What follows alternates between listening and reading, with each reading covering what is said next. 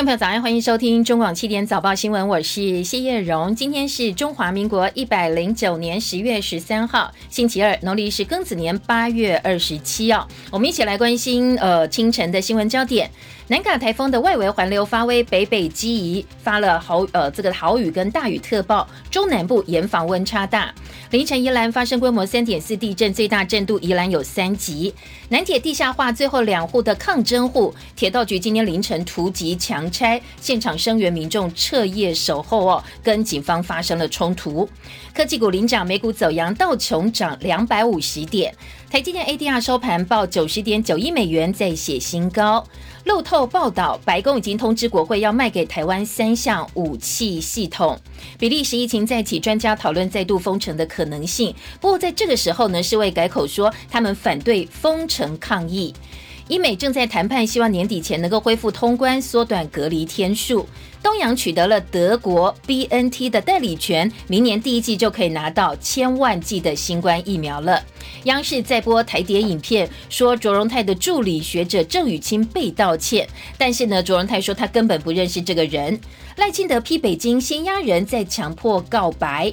国国安基金确定退场这一波呢，总共花了七点五亿元退场，这是史上最少。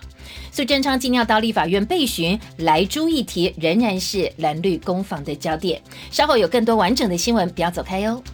离谱离谱真离谱，有穿气垫鞋的都要注意听哦。什么才是真气垫？目前市售的气垫鞋有百百种，唯有 B A W Bester Air Work 才是真正的气垫鞋，它会自动充气、自动喷气，是最健康、最好穿的气垫鞋哦。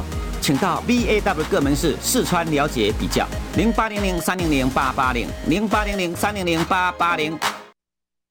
好，回到新年早报新闻现场，我是谢荣。新闻一开始呢，提供给大家详细的天气状况哦。今天清晨呢，气象局又发了这个豪雨跟大雨特报。那详细的特报范围还有北中南东天气状况如何呢？请教的是预报员刘佩腾先生。预报员早安，早安，各位听众朋友，大家早。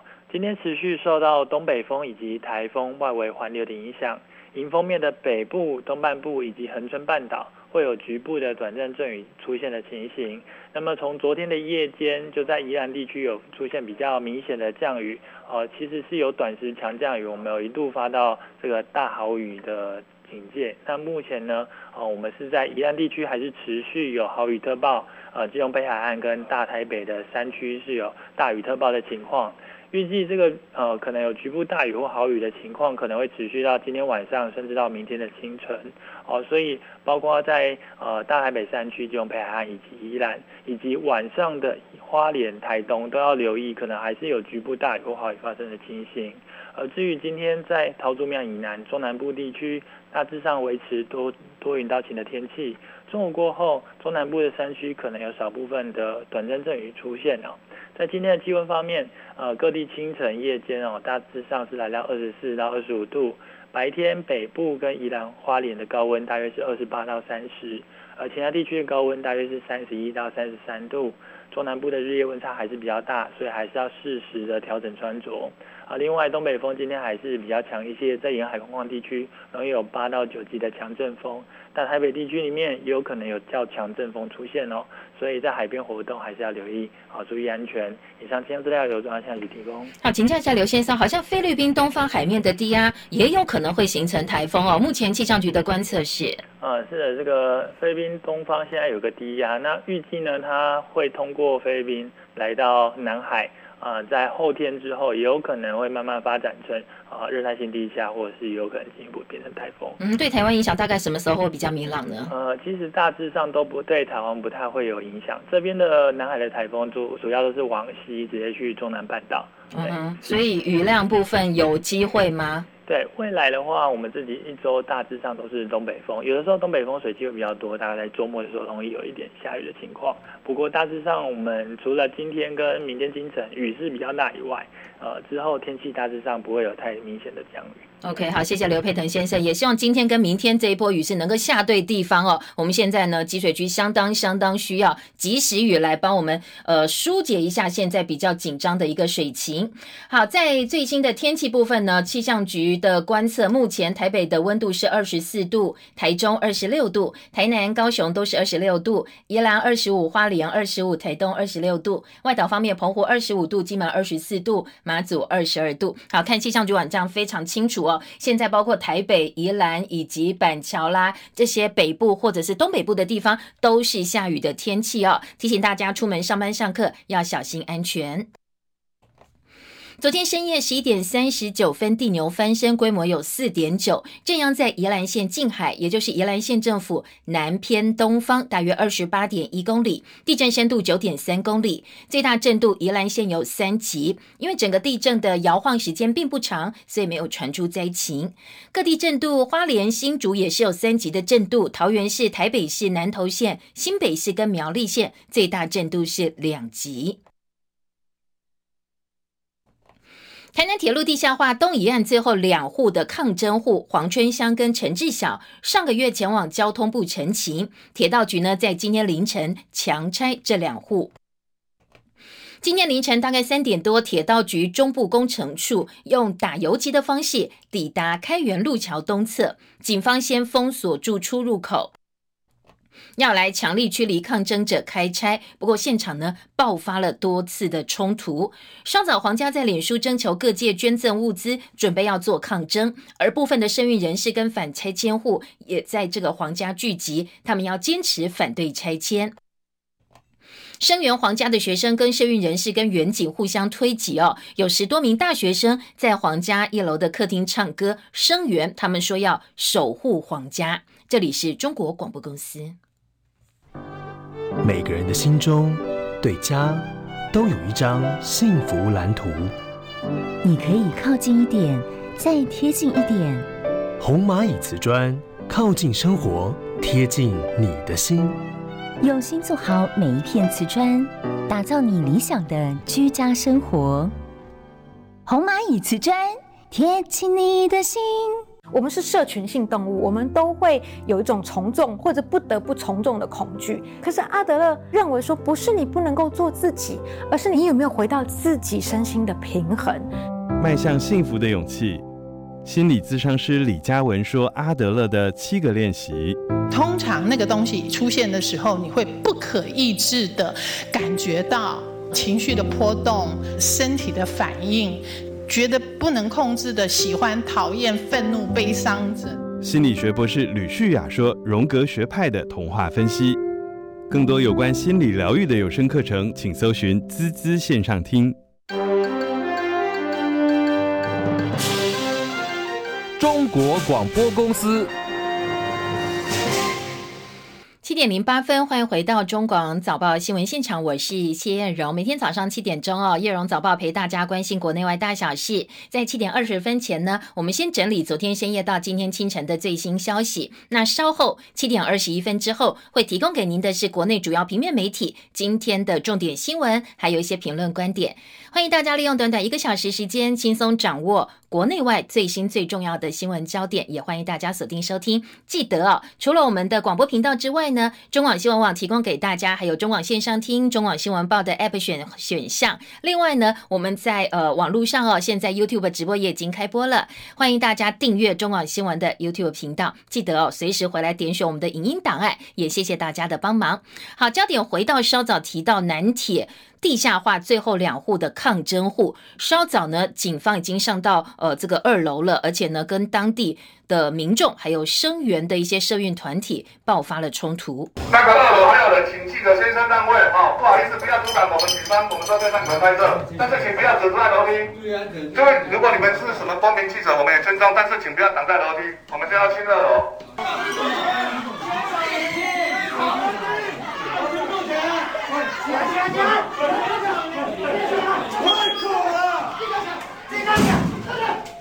目前抗争现场都还在持续当中。另外，同样也是昨天深夜、今天清晨的最新话题，大陆光媒央视呃，大陆官媒央视昨天晚间再度在黄金时段。焦点访谈当中披露，在大陆国安机构破获的几百起台湾间谍案当中，曾经担任前民进党主席卓荣泰助理的郑雨清，已经在二零一九年入境大陆的时候遭到大陆公安逮捕。而郑雨清涉及担任间谍，在外国打探以及丑化抹黑中国，这是大陆公安的一个指控。而昨天郑雨欣在影片当中，他公开道歉，他说呢，他知道自己做这些事情对中国大陆是有伤害的。我在台湾呢，我学的是呃国家安全跟情报。我的规划是希望能够有朝一日能够进入总统府国家安全会议担任咨询委员。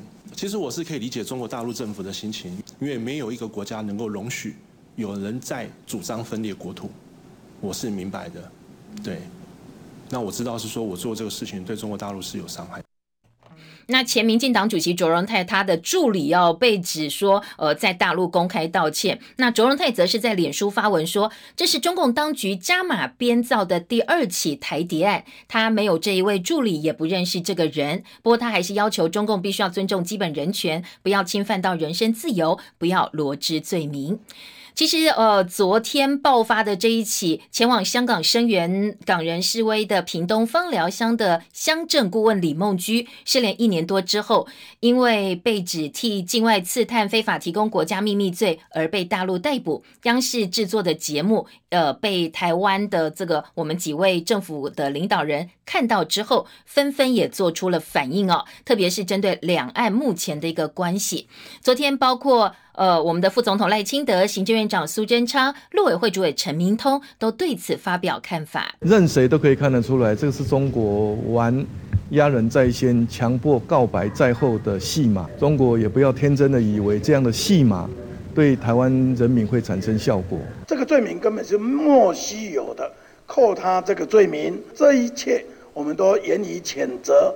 我们呼吁啊，对岸停止。这样的一个政治炒作，呃，破坏两岸关系。好，您分别听到的这三位哦，是副总统赖清德、行院长苏贞昌跟陆委会主委陈明通，他们都质疑对方是先压人，再逼呃这些人自首，逼这些人告白。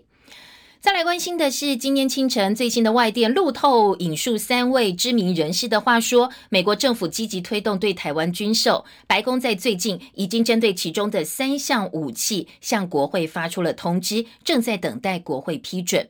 报道说，川普政府在十一月三号大选投票日前做这一项举动。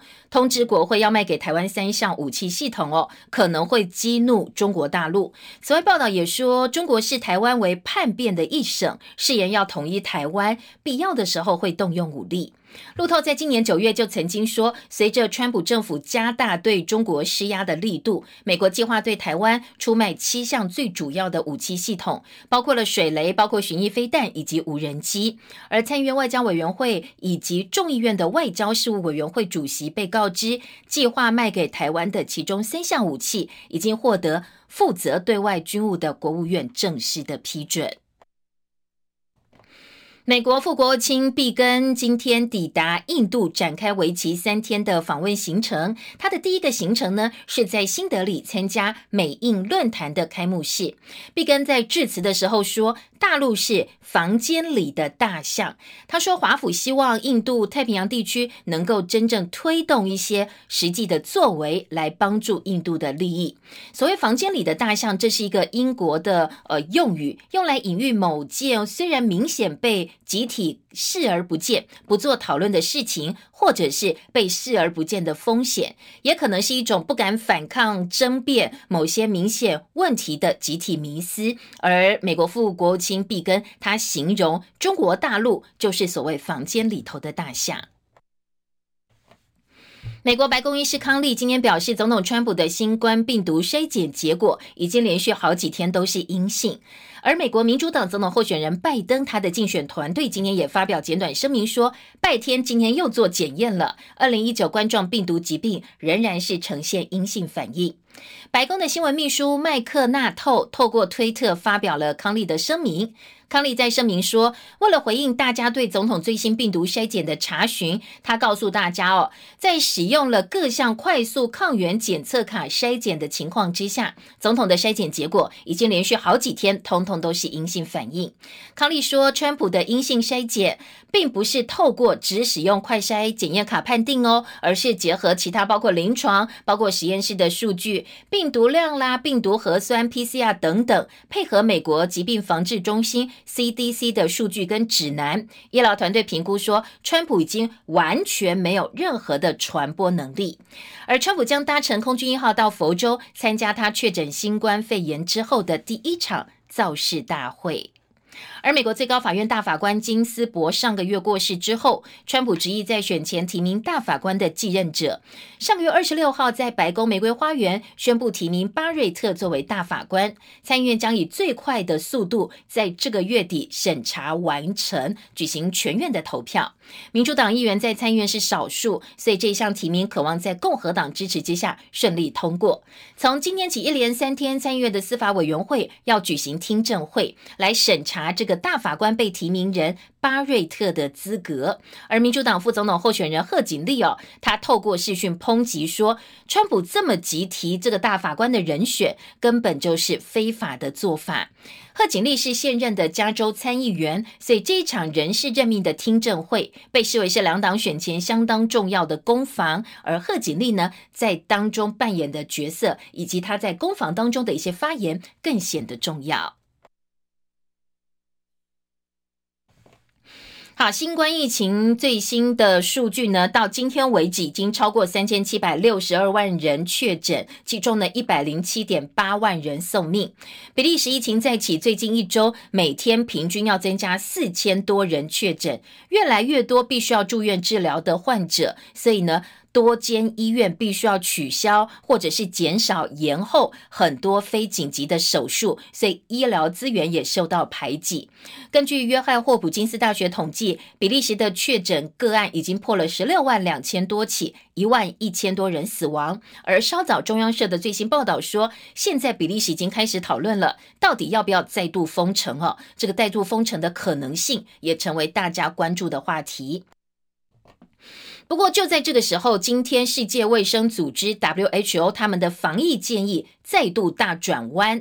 世卫上周五才在每天例行的记者会上呼吁，疫情再起的欧洲政府必须要采取果断的行动封城，因为没有任何新的方法可以防堵病毒的传播。不过呢，今天呃世卫的说法是不应该以封锁措施作为防疫的最最主要的一个手段跟方法。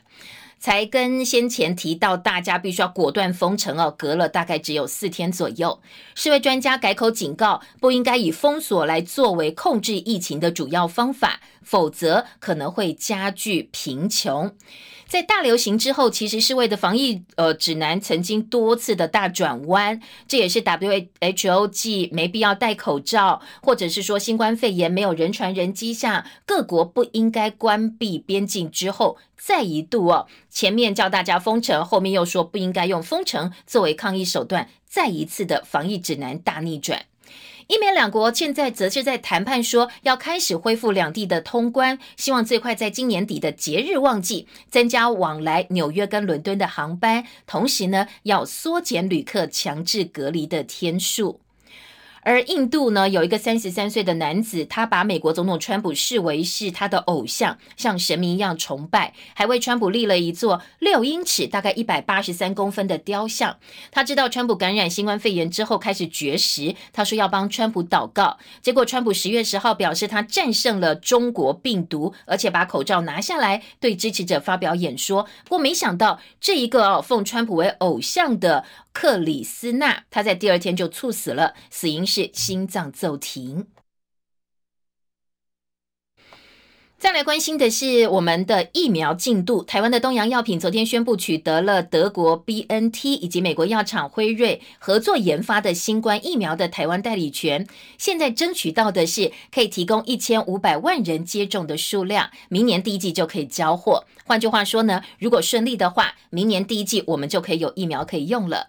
不过这个疫苗必须保存在摄氏七十度以下的冷链仓库，所以后续呢还有非常非常多的难关必。须要克服。荣华一的报道。台湾东洋药品公司总经理施俊良表示，目前全球研发新冠肺炎疫苗有四家厂商已经进入临床第三期人体试验。德国 BNT 和美国辉瑞合作研发的疫苗进度最快，正在欧盟药物管理局和加拿大进行滚动式审查。疾病管制署副署长庄仁祥表示，机关署事前也知道台湾东洋签约取得代理权，引进新冠肺炎疫苗的厂商有多家曾与机关署洽谈，还有哪几家他不方便透露。外传 BNT 疫苗是要保存在摄氏零下七十度的环境，疫苗的配送和施打地点数量也会成为问题。庄仁祥则认为，冷链保存的问题要谨慎考虑。不是说完全做不到。那有关的负七十度的冰箱，台湾也一定会有啊。有关这方面，我认为技术上都不是太大的问题，但是说，因为它需要在比较严格的温度的保存之下，那它跟一般的疫苗施打的方式可能就比较不一样。台湾东洋目前争取到三千万剂新冠肺炎疫苗，可供一千五百万人接种，其中一千万剂预计明年第一季交货。同时，希望与政府部门讨论，在公费疫苗之外，希望也能满足自费市场需求。中广记者荣华仪在台北报道。疫苗专家国卫院的荣誉研究员苏益仁老师就说：“台湾如果取得这么多的疫苗，当然很好。不过现在要面对的问题，包括冷链、包括仓储设备怎么样建立，还有呢，已经在研发当中国内的三家疫苗厂商，如果我们都用这个明年第一季拿到的德国疫苗的话，那现在他们的进度或者是我们投入的资源又该何去何从呢？”而立法院今天焦点是行政院长苏贞昌要到立法院报告前瞻第三期特别预算案，同时要备询。外传国民党立院党团会针对美猪议题背葛苏奎上台，国民党团要举行党团大会，今天在开会之后才会做最后决定。而民进党团书记长庄瑞雄则说，计划今天早上会跟国民党来做进一步的协商。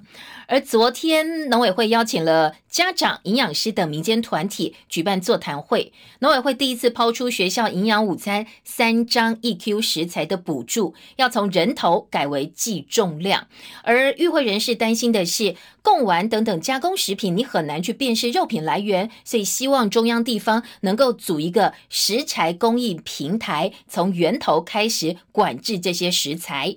不过被农委会打回票，农委会最后只承诺会提供合格厂商名单作为大家采买的依据哦。这个农委会的决定呢，也被外界批评是治标不治本。而昨天立法院的公听会，国民党立委林德福直接问卫福部长陈时中说：“两岁以下的小孩到底能不能够吃这些含有莱克多巴胺的猪肉？”陈时中的回应，我们来听听看。到底我们两岁以下的小孩子，因为他抵抗力比较差、比较弱，能不能吃来猪？我们没有鼓励吃，但我们并不禁止哈，因为没有鼓励吃，并不禁止。其实哈，这是一个通盘性的哈，我们的本部哈是就安全性做一个评估。至于我们评估出来定定的这 MRL，那大家怎么样去运用？那每个单位有它的一个选择性的不同。好，那昨天其实肾脏科医师江守山就批评，如果政府认为吃来猪不会出事，那干脆叫大家去吃蟑螂好了，因为吃蟑螂也不会死掉。那对此呢，陈时中说，这样说有点严重了。讲这样的讲法就有一点严重了，然后我想我们就没有用说吃了会死，我们就说在这样的一个安全容许量之下，好，它是安全的，好，那这是一个科学的证据，所以应该用科学的角度来谈论这样的一个事情。那今天上午，苏贞昌到立法院，势必要针对来猪议题，还会有另外一波的攻防。好，康轩集团董事长李万吉因为违反居家检疫规定，被爆料外出运动开会，被新北市政府开罚了一百万。没想到事后他竟然要求要揪出在公司里头的吹哨者。好，这是外界对他的质疑哦，说是他下令的。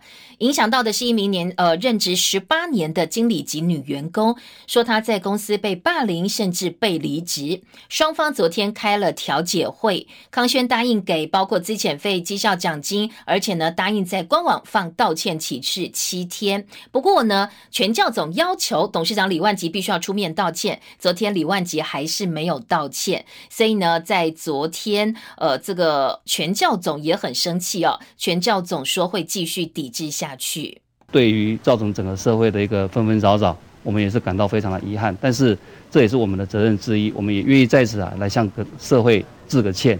哎，那我们全教会当老师嘛，当一个学生，假设你认为他有错的话，不应该只有听一方之言。所以我们也希望能够啊跟全教总这边联系，尽快啊能够跟他做一个沟通。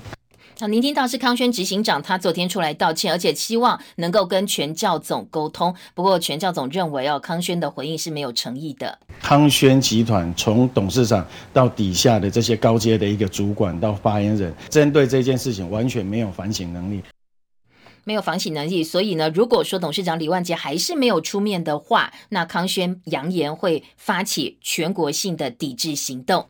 清晨的美国股市在大型科技股大涨带动之下，美股走阳，台积电和 ADR 收盘有九十点九亿美元，这是历史上最高的收盘价。而盘中最高来到九十一点二七美元，同样当然也是新纪录。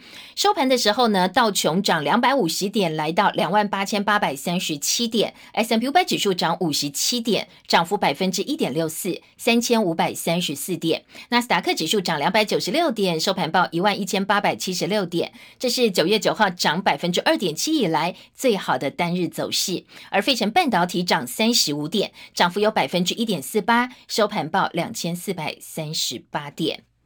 昨天，美国职篮 NBA 总冠军赛第六场比赛，湖人队第二节拉开三十分的大幅领先，最后相当轻松哦，一百零六比九十三打败热火队，四胜两败拿下魁违十年的总冠军，而这也是湖人队第十七座的总冠军，追平塞尔提克并列联盟最多。MVP 呢，则是颁给了詹姆斯。NBA 这个球季从去年的十月二十二号开季，受到疫情影响，一直到今年的十月十一号才结束，绝对是史上最漫长的一季。虽然说联盟成功在奥兰多打造隔离圈，所谓的泡泡圈，打完了整个球季，詹姆斯也继续推进各项纪录新高。不过呢，NBA 总冠军赛今年可是。历史上哦最少人看的，在收视率部分呢写下了最低纪录。陈凯的报道。虽然多打一场，但詹姆斯的第六战累计生涯第两百六十场季后赛出赛纪录，超越费雪独居联盟第一。而他的大三元也是生涯第十一场总冠军赛的大三元，同样是史上第一。季后赛累计二十八场，则仅次于魔术强森，最后获得了全票通过，生涯第四度拿下总冠军赛 MVP。三十五岁的詹姆斯也是联盟史上第二老的总冠军赛 MVP。贾巴三十五年前帮湖人夺冠时还比詹姆斯老三岁，他还是例行赛事。史上最老才第一次拿助攻王的球员，湖人重返荣耀也不容易。布莱恩老化以后陷入重建噩梦，罗素、英格兰、波尔连三位榜眼新秀选进又卖出。詹姆斯两年前跳槽湖人，马上面临孤立无援的窘境。湖人本季阵容换掉全队三分之二，把希望砸在戴维斯身上，加上朗杜跟霍华扮演称职绿叶角色。虽然戴维斯本季结束以后可以跳脱合约，但赌盘现在预测明年的冠军还是湖人。不过明年球季如何进行，现在还是未知数。联盟不想关门比赛，但让球员长途飞行风险很高。十一月才选秀，而且还要拖到明年一月甚至二月才能开季，势必会跟东京奥运冲突。联盟今年总冠军赛在各职业联盟。黑人平权运动以及疫情夹击之下，写下史上最低收视率，急需新的行销卖点刺激票房。中广记者陈凯报道。好，时间七点二十八分了，我们在广告之后回到现场，要来听早报新闻喽，不要走开哦。晾衣服要垫脚尖，当做运动拉筋；晒棉被就当是练重训喽。你的阳台也是无奈的健身房吗？HCG 合成电动升降晒衣机，高度轻松调整，还有紫外线杀菌灯，负离子可净化空气，晒衣服不吃力。HCG 八十八年专注做好一件事，避免共用毛巾，防疫安心，自己的毛巾自己用。金吸水收浴巾，惊喜的金是毛巾，也是浴巾。N O N N O 浓浓。中国广播公司。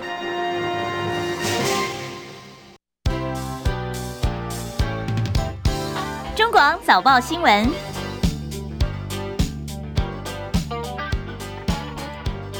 好，七点二十九分，赶快我们回到早报新闻现场啊！我是谢荣，来听今天各个报纸在头版内页的新闻焦点。我们先来听到今天各个报纸的头版重点哦。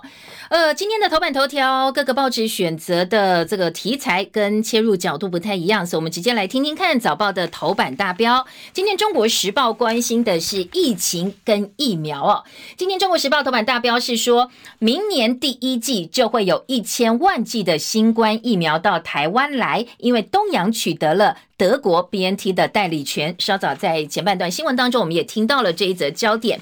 呃，在今天《中国时报》的头版头条点到的几个重点，包括了我们取得了代理权，渴望引进三千万剂，只要政府同意哦，就可以有三千万剂供一千五百万人接种的最大额度。那如果顺利的话，大概明年第一季可以交货一千万剂，就有五万五百万人可以。因此呢，能够打到疫苗。对此呢，疫情指挥中心已经证实了，而且乐观其成。那现在指挥中心的这个方向哦，是说，呃，陈时中的态度是超量购买，能买多少我们就要买多少。不过呢，在今天《中国时报》内页的三版引述的是专家的看法，专家说希望政府能够出来说清楚我们的配套，因为呢，现在有三大难题必须要解决。首先，这个疫苗必须在零下七十度的冷链仓储当中才能够完成运送跟保存。所以呢，一个是冷链系统的运送问题。再来，我们的仓储设备怎么样建立？而国内三家疫苗厂商，呃，已经丢了这么多钱进去哦。那我们想知道的是，这一次的东洋疫苗，它取得的德国疫苗是不是 COVAX 机制里头的疫苗？如果是的话，我们能不能够直接把先前付给 COVAX 的定金拿来抵这些疫苗的钱？如果不是的话，那先前的钱难道丢到水里去了吗？那这个到底能不能够呃有进步的这个回收，或者是哦，是不是变冤大头？那我们这么努力想要挤进 COVAX，最后白费力气。这部分呢是专家呃提出来的一些质疑哦，希望政府部门或者是公东阳呢能够进一步说明的。好，再来在呃今天中学的三版，另外点到是说不要高兴的太早，因为费用呢很多，而且呢这个疫苗必须要亚洲人适用才行。呃，先前对于这一波的新冠病毒，大家有很多不同的说法。那有一些理论说，为什么好像台湾没有这么严重？因为呢，可能跟亚洲人的基因是有关系的。所以到底这个疫苗是不是用这个亚洲人，可能还要再多一点的实验才知道。所以记者陈仁奇的特稿就说，呃。我们要知道，现在只是刚刚开始争取到疫苗的配额，相关的采购价格、冷链技术，还有台湾人适不适用，都要一一厘清，所以政府必须要更谨慎才行。好，这是今天中时的头版头条。另外呢，在呃整个疫情的几个新闻焦点部分，我们也赶快一起来扫描一下哦。今天在呃这个自由时报内页呢，他报道说，境外一入昨天增加了两起个案。今天自由时报的五版，一个是呃留法国的台湾女子，另外是。杜拜航空，它是一个外籍航空公司哦，在杜拜航空工作的一名空姐，她也确诊感染。今天这两个境外个案通，境外一入个案，通通都是本国籍，两个人入境的时候都没有症状，但是在居家检疫期间，一个出现流鼻水、喉咙痒等等，就就医裁检，最后确诊阳性。另外一个呢，则是呃。有所谓的他们的这个嗅异觉失常哦，就嗅异觉异常的状况去确去检验，结果是确诊的。那全球的疫情持续微幅上升。今天稍早新闻说，包括比利时在讨论封城啦，但是因为经济的考量，所以英国、美国现在则是希望能够把他们的一些边境管理放宽，而世卫则不赞成封城哦。这是早上几个外电最新的进度。另外，澳洲研究说，新冠肺炎的病毒可以在玻璃钞票上存活二十八天，所以很多人说，我们把口罩戴起来就好啦。其实不是哦，因为你除了要戴口罩，不要忘记，台湾在第一波疫疫情为什么防疫这么成功？因为除了戴口罩之外，我们是勤洗手的哦。那如果说呃，新冠肺炎的病毒就像澳洲研究的一样，可以在玻璃钞票上存活二十八天这么久的时间的话，那洗手显然就是更重要的。好，提供给大家参考。那呃，今年在其他报纸的内页还有译文泡泡的一个讨论。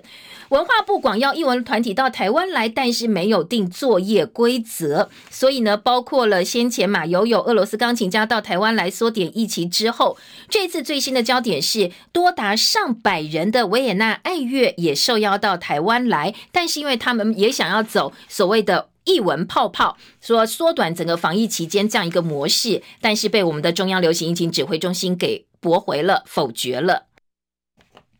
指挥中心的说法是说，译文团体到台湾来缩短检疫天数，必须要比照捷克团的模式，登机前三天取得阴性报告，要提出完整的动线规划，还有防疫人员在台湾执行至少七天的居家检疫才可以放行。那这一次呢，因为文化部他们没有定出作业规则，对外表示说，呃，是依照指挥中心的短期商务人士入境规范，定定所谓的译文人士疫情期间专案申请作业来台。原则，但是呢，在整个文化部的网页，这个所谓啪啪啪这么长的一个作业原则完全找不到，所以记者邱祖印说，一文泡泡怎么能够吹弹可破？一开始文化部如果你就做好一套标准，让大家可以遵循的话，一切可受公平，可以为国内的艺文环境创造更多机会，让更多的外国团体到台湾来演出。但是你文化部要打屁股哦，因为你自己的规则没有定好，对外说一套，其实做。的是另外一套，而且明显没有跟上，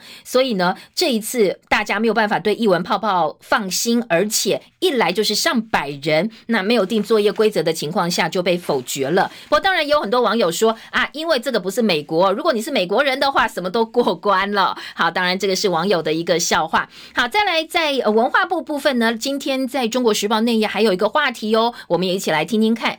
在中时今天的四版批评的是国际影音平台的提案。内容竟然是在网络上抄来的，呃，是拷贝整个跑跑贝所谓的关键新闻网，这是一个网络媒体哦，网络的新闻媒体。好，今天在中时引用的是昨天在立法院呃一个质询的内容，文化部委托中央社办理一百零九国际影音串流平台的前导计划。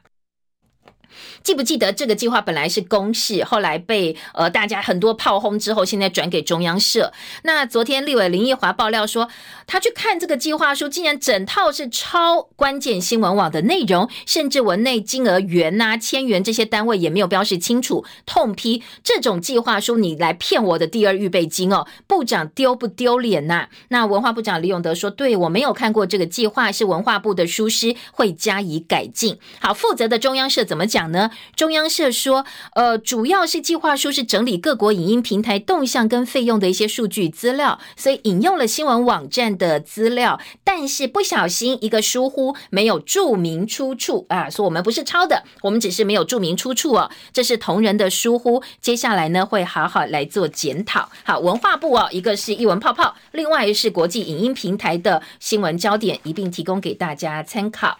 好，听完了今天中时的头版头头条疫苗以及疫情的重点之后呢，继续哦，我们来听听看的是呃联合报今天的头版头条。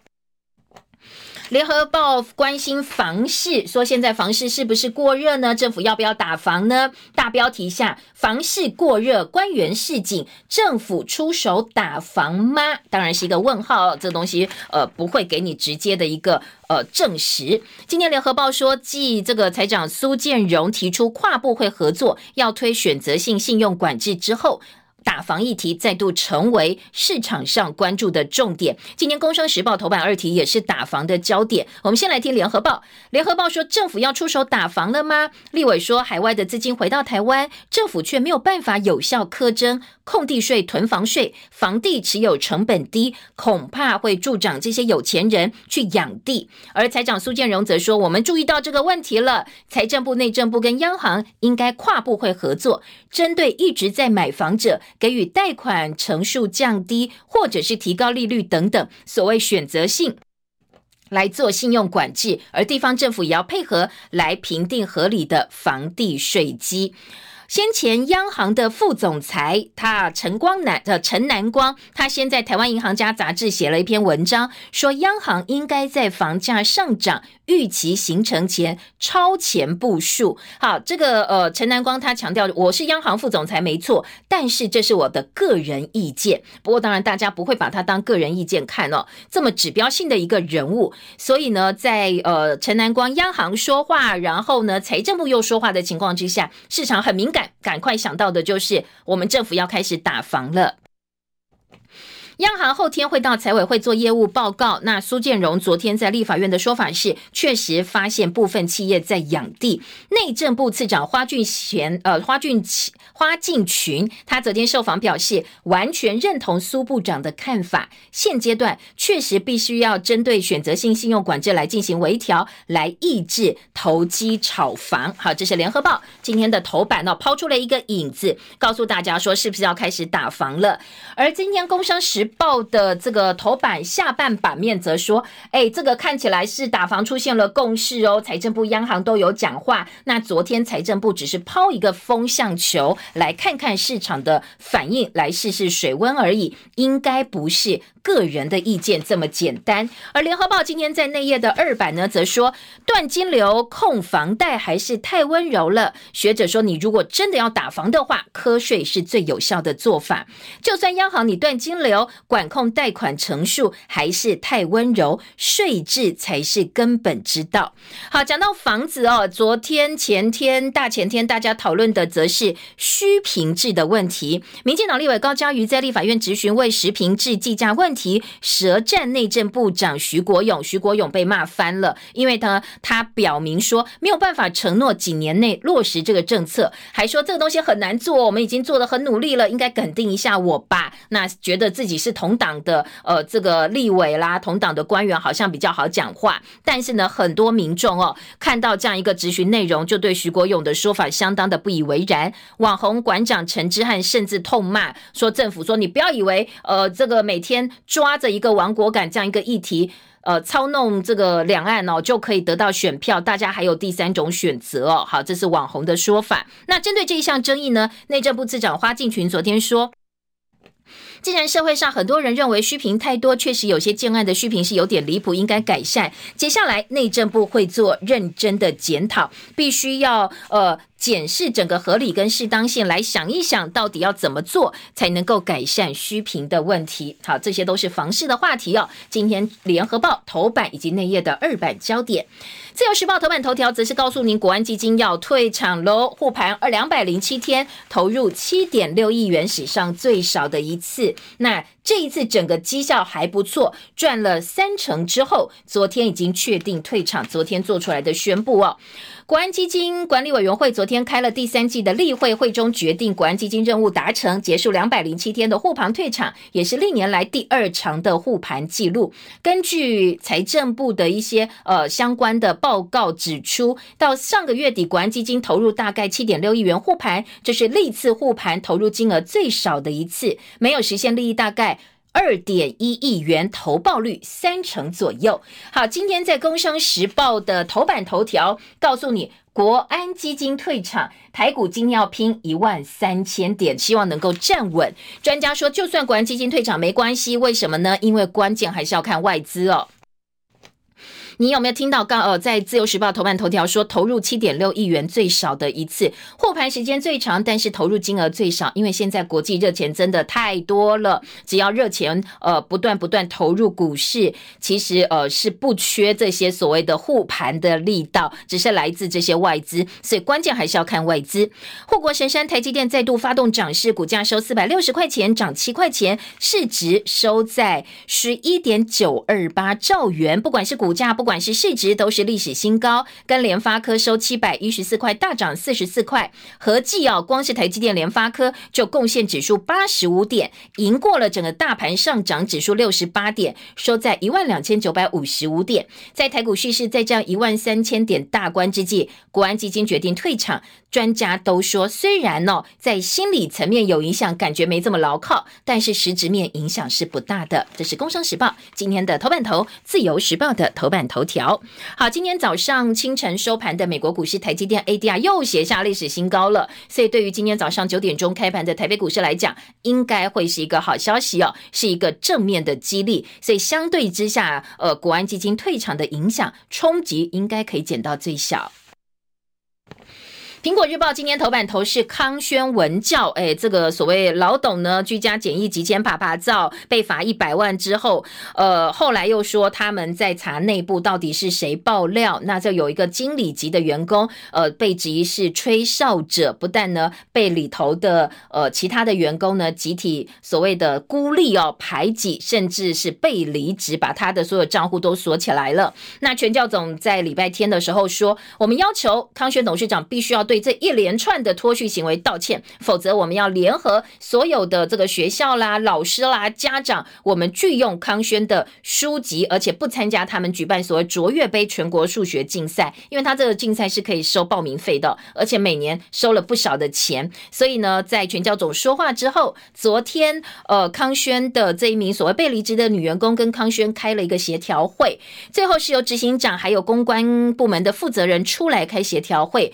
达成了共识，要给他离职金，而且呢，愿意在官网上摆七天的道歉启事，对不对？老董好像没有看到哦，老董不见了，没错。所以今天苹果日报说，呃，董座神隐哦，虽然康先康轩愿意道歉赔偿，但是全教总说，只要董事长不出来的话，哎，我们哦一样是要抵制到底，不要说老大犯错，最后叫小弟出来糊弄一下，事情就结束了。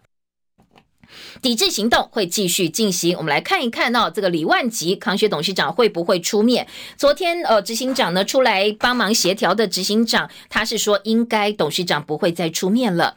那台北的劳工局、新北市劳工局昨天说，其实职呃职场上如果出现霸凌，目前的法令是没有办法去处罚资方的，所以恐怕这部分要修法才能够保护劳权。今天苹果日报还整理哦，康轩他整个文教事业包括了书籍，包括出版，而且呢，他还有康桥相当有名的私校哦，很高档的这个私校，还有幼儿园，以及呢，在中国大陆也有办学哦。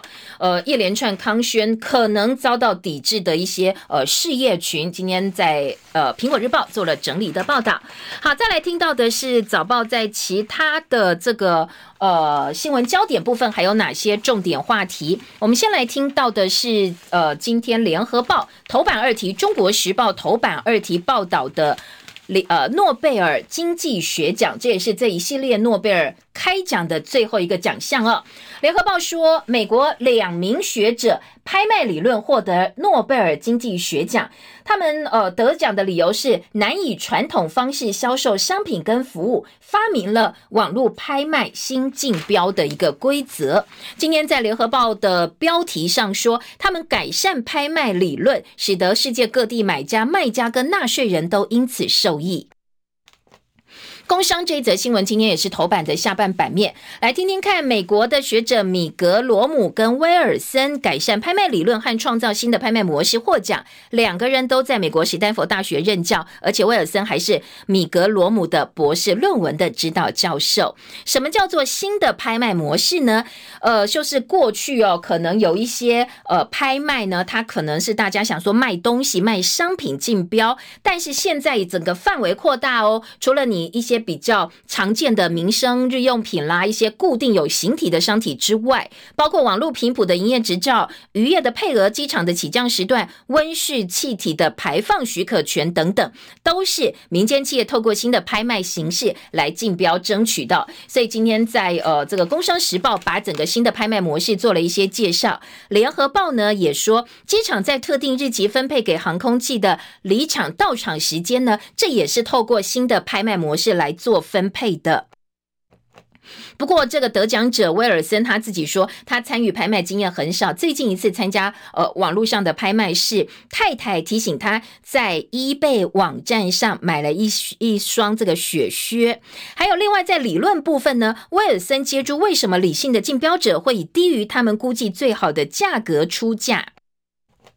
因为他们担心会有所谓赢家的诅咒，就是说你尽管得标了，但是你付出了超过这个商品的价格，所以呢，他呃提出的一个新的理论呢，今天在早报啊也有被引述报道。那今天早报说，他建建议说，所谓新的。拍卖合理价格是得标者以第二高出价者的价格来得标，那就觉得说，那你就可以逃过所谓赢家的诅咒。好，这个新的这个拍卖模式，今天联合中时都有一些介绍。那发明者跟理论的呃这个阐述者得到了诺贝尔的经济学奖。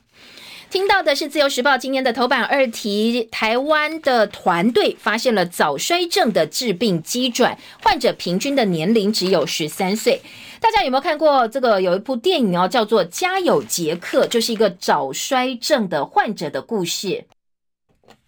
这患者在出生之后会快速的老化，那平均的年龄呢，大概只有十三岁。他会很快速出现了一些发育不良、皱纹、秃头、骨质疏松、心血管疾病等等。那我们的这个台湾的研究团队，阳明大学的团队呢，发现细胞里头有一种叫初级纤毛的异常，可能是致病的基转，提供给新的治疗的方向。而这个成果呢，已经登上了。